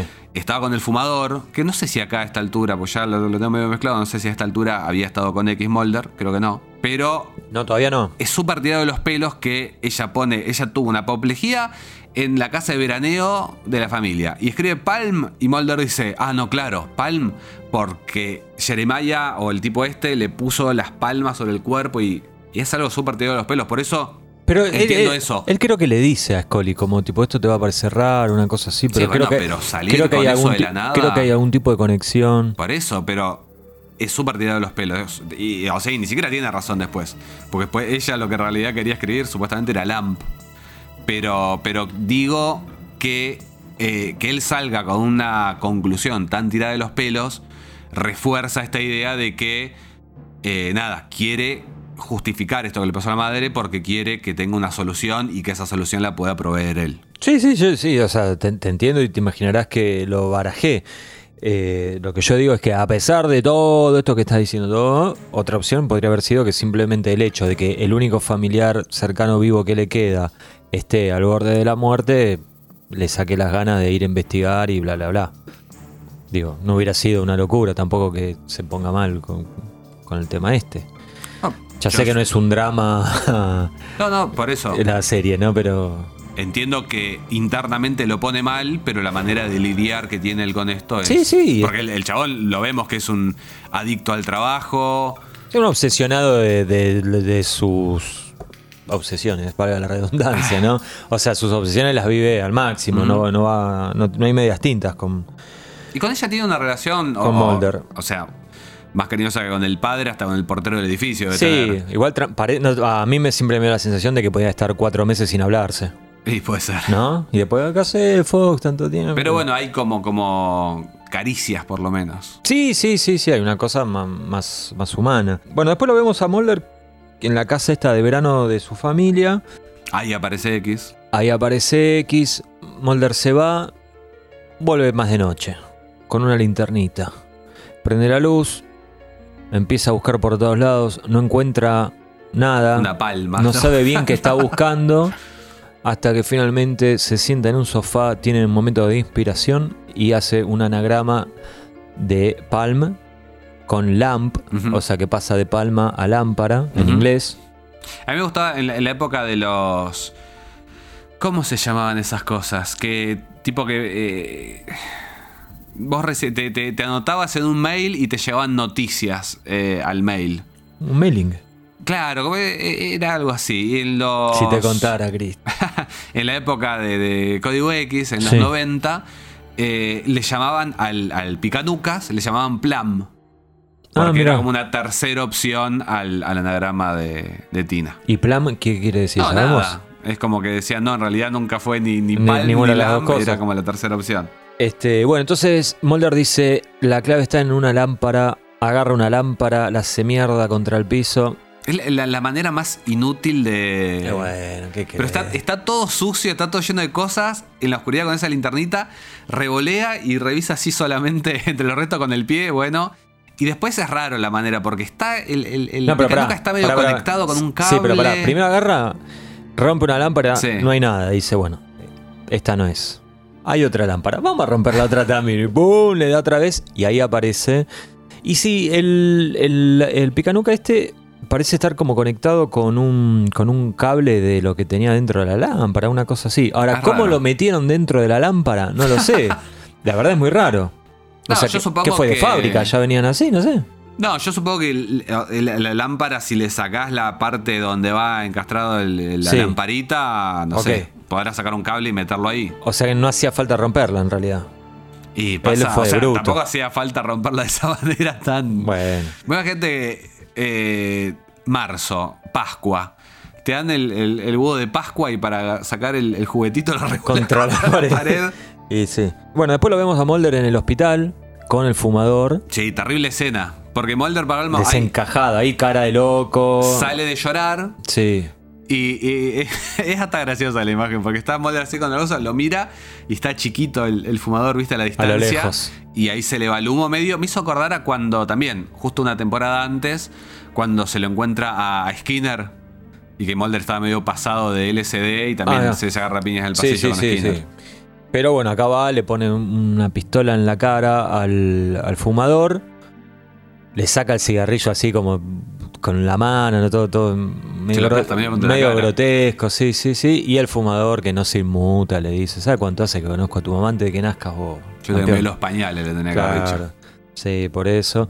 Y ahí medio que lo desencaja, bueno, nada. Y Me, de- me gusta el detalle de que el fumador le dice, no, yo, yo vine a ver cómo está tu madre. Y, Y va se- y le preguntan a la enfermera. Dice, Sí, no, sí, sí, la señora, la señora Mulder. Después Mulder tiene el encontronazo con X, del cual Ya ya, hablamos. Sí, que hay, eh, o sea, muchas piñas, pero bueno, por lo menos queda bien parado ahí, ¿no? Porque lo lógico hubiera sido que termine inconsciente en el piso y que le roben el picanuca. Bueno, esta no, no fue la vez. No, no sucedió eso. Este. Y hasta acá llegamos con el análisis de Mulder, ¿no? No, Porque no, después. yo tengo algo más. Ah, bueno, bueno. Tengo algo más, porque bueno, eh, Scully lo llama, le dice que tiene a este Jeremiah, Mulder le dice, vos, vengan acá al aserradero que está todo tranquilo. Y eh, ahí de vuelta siento como que, que Jeremiah le, le lee la mente y dice, a ver qué quiere el tipo este. Y le dice, no, yo sé dónde está tu hermana, yo sé la verdad. Y Mulder eh, le dice, no, no, para, antes tenemos que ir a otro lugar. Y lo que Mulder realmente quiere es que Jeremiah salve a su madre. Claro. Que Jeremiah se lo puede creer porque para mí también le lee la mente y dice, sí, está bien, te quiere que le Ujú. salve la madre. Pues ni le pregunta, viste que no le dice a dónde quiere ir o algo Sí, así. sí, sí. Pero aparece, ahí sí. Aparece El Bounty Hunter. el Bounty Hunter y fin de temporada. Fin de temporada. Sí, ahora vamos a seguir con Herrenvolk, pero primero tenemos... Para hacerlo prolijo, vamos a hacer la tablita antes. Sí. Y la escena favorita y todas esas cosas. La, escena favorita, con Cristian lo que pensamos es en escuchar las conversaciones entre Jeremías. Esto lo sugirió Cristian, entre Jeremías y. Me gusta que indistintamente le decimos Jeremías o O Jeremiah, Jeremiah. y bueno, qué sé yo. Jere. Jere. Bueno, entre él y el fumador. Ahora yo estoy medio sorprendido con que a Cristian al final no le había gustado el diálogo ese. Pero bueno. No me gusta la forma, me gusta el contenido. ¿No te A, a gusta lo que voy Bueno. es que me parece que son muy raros los diálogos. Demasiado. O sea, lo que tendríamos que haber hecho en realidad acá, para que te vayas contento con este Es final de temporada, hacerlos nosotros los Claro. diálogos. O sea, decir lo mismo, pero escribirlo distinto. Claro. Mira, si hubiera tenido tiempo, te juro que lo hacía. Cristian, bueno, vamos, ¿la- ¿las mandamos las dos seguidas? ¿Una y una atrás de la otra? Nos 10, vemos 12 en 10 minutos. minutos. Esto se convirtió en una responsabilidad. Es algo a lo que me siento obligado a ponerle fin. Creo que usted no esperaba otra cosa. No me avergüenzo de mis actos. Avergonzarse. No puede darse el lujo de la debilidad y el arrepentimiento. No puede anteponer sus flaquezas a nuestro gran propósito. Hace mucho que no creo en ese propósito. Es justo su destino. Mi justicia no es que usted se imponga. Tal vez usted tiene razón. Usted no tiene ningún derecho. Ni tampoco los medios. ¿Usted pretende ahora darme órdenes? ¿Tiene idea de lo que le costaría esa actuación? ¿Qué efecto les provocaría? ¿Quién es para dar esperanza? ¿Usted qué les ofrece? Les damos felicidad y ellos nos dan autoridad. La autoridad de arrebatarle su libertad bajo el disfraz de democracia. Los hombres nunca serán libres porque son débiles, corruptos, incapaces y ansiosos. Los hombres confían en la autoridad. Están cansados de esperar un milagro, un enigma. La ciencia es su religión. No existe más explicación para ellos. Nunca tendrán una convicción diferente más que llevar a cabo el proyecto. ¿Cuánto les costará eso? La pregunta es irrelevante y el resultado inevitable. El día llegará. ¿Cuánto les costará que usted se beneficie egoístamente? ¿A cuántos matará para poder conservar su lugar en el proyecto?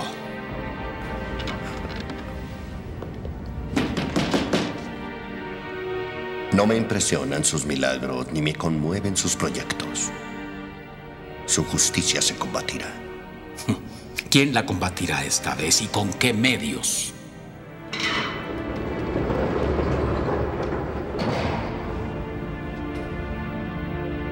Por los que poseen los medios para destruirla. Me puso en una jaula. Dentro de una jaula. ¿Por qué tiene miedo de mí? No. Si lo tiene, vive con mucho miedo. Esa es su vida. No sabe nada sobre mí. Yo sé todo sobre usted. Cree que los milagros que llevo a cabo son el alcance de mi poder. ¿Se cree usted Dios? Usted es un zángano, un catalogado, una cosa. Lo que usted teme es que ellos piensen que soy Dios. Eso no importa. La mayoría de los hombres ya no creen en Dios. ¿Por qué? Porque Dios no les ofrece milagros para ganar su fe. No piensa que si el hombre deja de creer en los milagros, rechaza a Dios. Claro. Gobierna sobre ellos en nombre de Dios. No creen en Él, pero aún le temen. Le temen porque le temen a la libertad. Y usted les ofrece felicidad. Apaciguamos sus conciencias. El que pacifica la conciencia del hombre es capaz de privarlo de su libertad. Si tú no logras calmar sus conciencias, los matas. Pero no puedes matarlos a todos. No puedes matar su amor, que es lo que los hace ser lo que son. Ser mejor que nosotros. Mejores que tú. ¿Qué dice? No soy uno de ustedes. No. Tú solo quieres ser parte de esto. Quieres ser uno de los comandantes cuando comience el proceso. Pero se equivoca.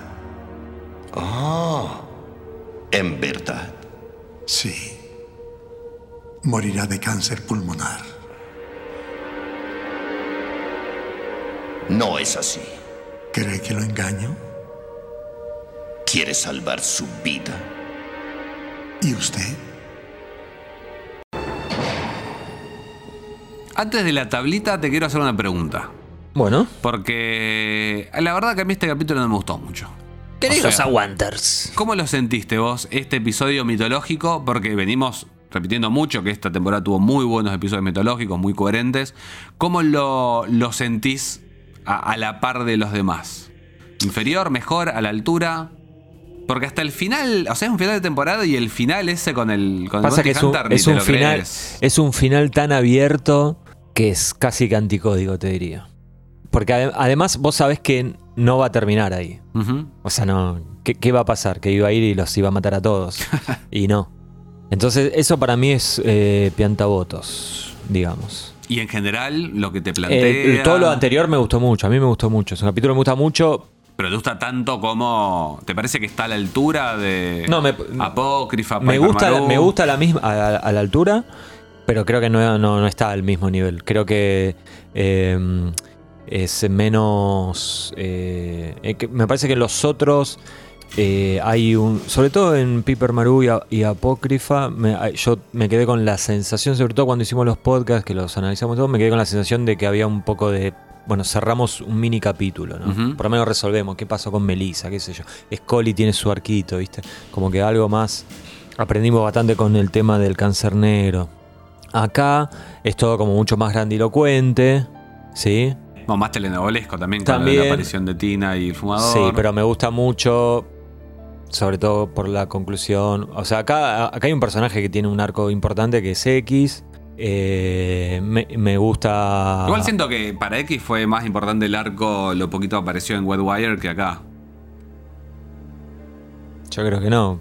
Pero ahora lo vamos a hablar cuando lleguemos a Herrenvolk. Eh, ah, bueno, bueno, yo te digo Talita Kumi. Talita Kumi, sí. A mí me suma mucho Jeremías Smith. Mucho. Es uno de mis personajes favoritos, te diría. Mira, Me di cuenta que eh, va a ser un poco fuerte esto que voy a decir, pero me gustan los personajes de la tercera edad que son calmos. ah, mira, O sea, viejos tranquilos. viejos tranquilos. Bueno, Tipo Albert Hosting. Mi sueño sería una serie con Albert Hosting y Jeremías Smith. un geriátrico y. Claro, los dos contando historias. Clay ahí. ¿no? Sí. Un poquito más sacado estaba, pero- No, pero lo ponemos también, por favor. Sí.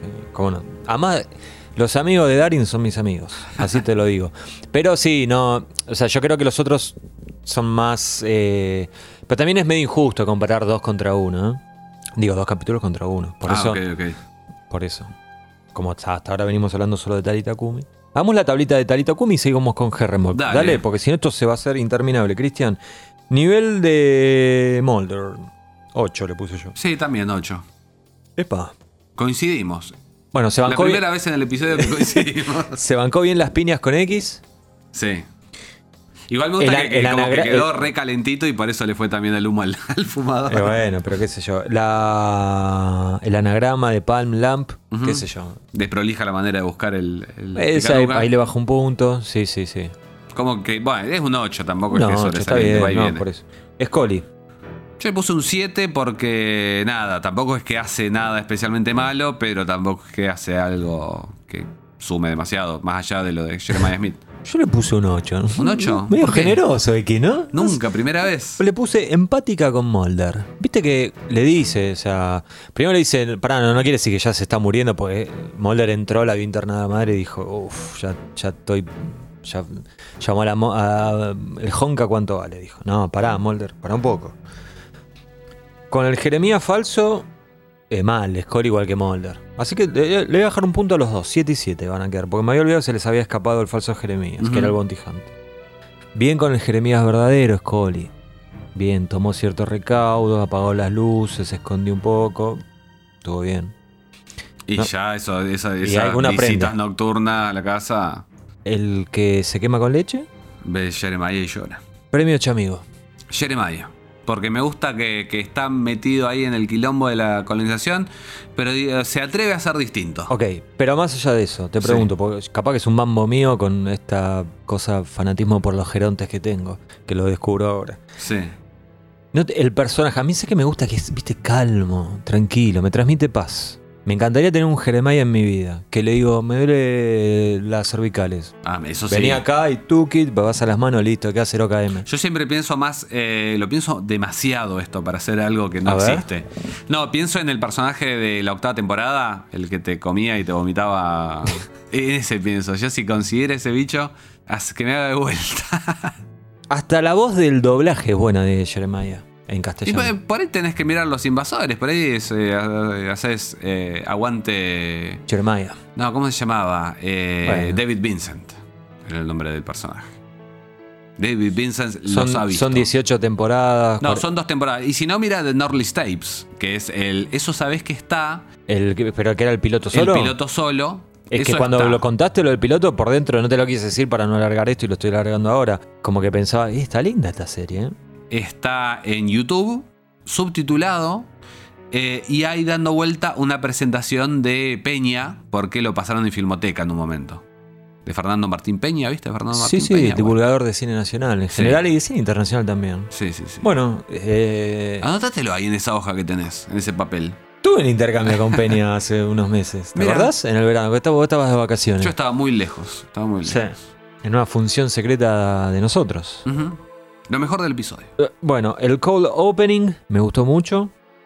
El diálogo de Jeremiah, obviamente, con. Digo, obviamente, porque ya lo dije varias veces. No te sientas mal, Cristian. Con el fumador. Y me gusta también que, si bien dije que no cierra tanto como los dos eh, capítulos mitológicos anteriores, la mitología avanza, ¿no? Hay fecha para la colonización. Sí, yo creo que, que si bien baja un poquito con respecto a lo anterior, me parece que, que cierra muy bien una excelentísima temporada. Eh, así que nada, en ese sentido quedo, quedo conforme. Lo peor del episodio, yo lo digo, A ver, no me podés dejar así. No me podés dejar así, Carter. ¿Qué haces? ¿qué con el final abierto? Y Pero si siempre pasa Bueno, lo mismo. bueno, no me podés dejar así. Va, igual siempre no, hasta ahora tuvimos un final así de abierto Sí. que era el de Burn It. Bueno, sí, en Anasazi. Bueno, yo te digo, no me podés dejar así. Acostumbrate porque va a Ya pasar un montón. sé, amigo, ya sé. Para mí está, me parece como demasiado cargado de cosas.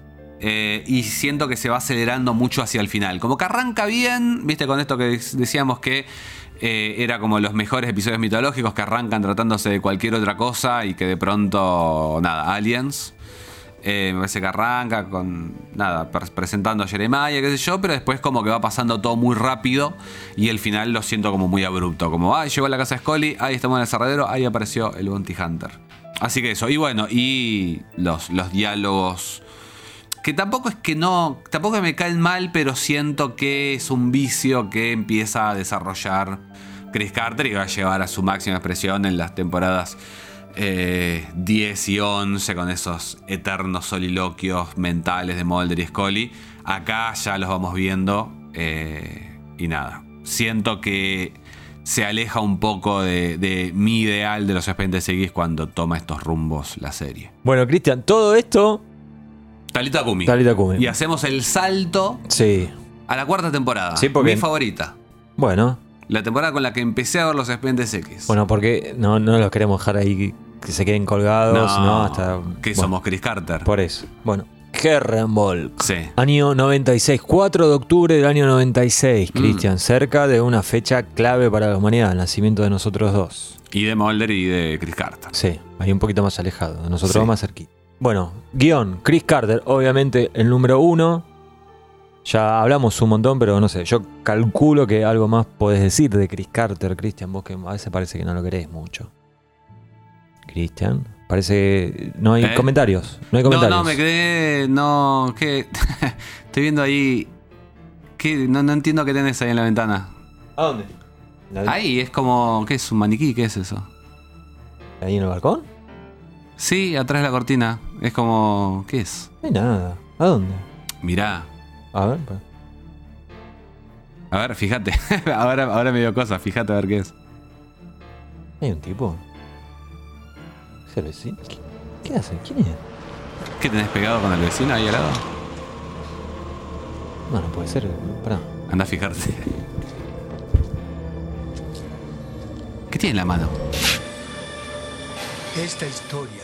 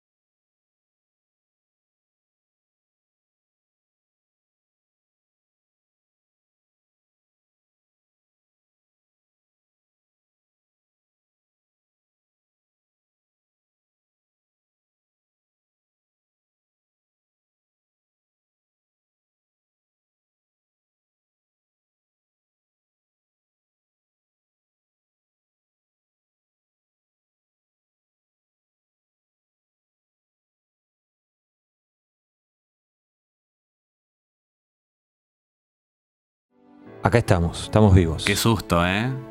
Vivitos y coleando. ¿Habrá algún aguantar todavía? Déjennos en los comentarios si llegaron hasta acá. Pero habría que tener una palabra clave. Stileto. Stileto. No, picanuca. Pica, bueno, igual Picanuca, si opinan sobre este capítulo, van a- No, a pero solo pongan picanuca. Picanuca. Si, ponen picanuca es que llegaron al Con final. K, con K de hermano Cara, Karamazov. Bueno, si no lo pongan como- como puedan, no importa. Tampoco es tan difícil. Como les guste. Les agradecemos por habernos escuchado. En 15 días, ¿qué vamos a tener? Harrenborg, no. No. Todavía no. No, no, no, no. Vamos a tener el resumen de temporada. Y ahí vamos a hablar un poquito más. Wrap up. ¿Ok? Así que ya saben, en 15 días volveremos con un nuevo episodio de este podcast que hemos dado en llamar. Aguante Molder.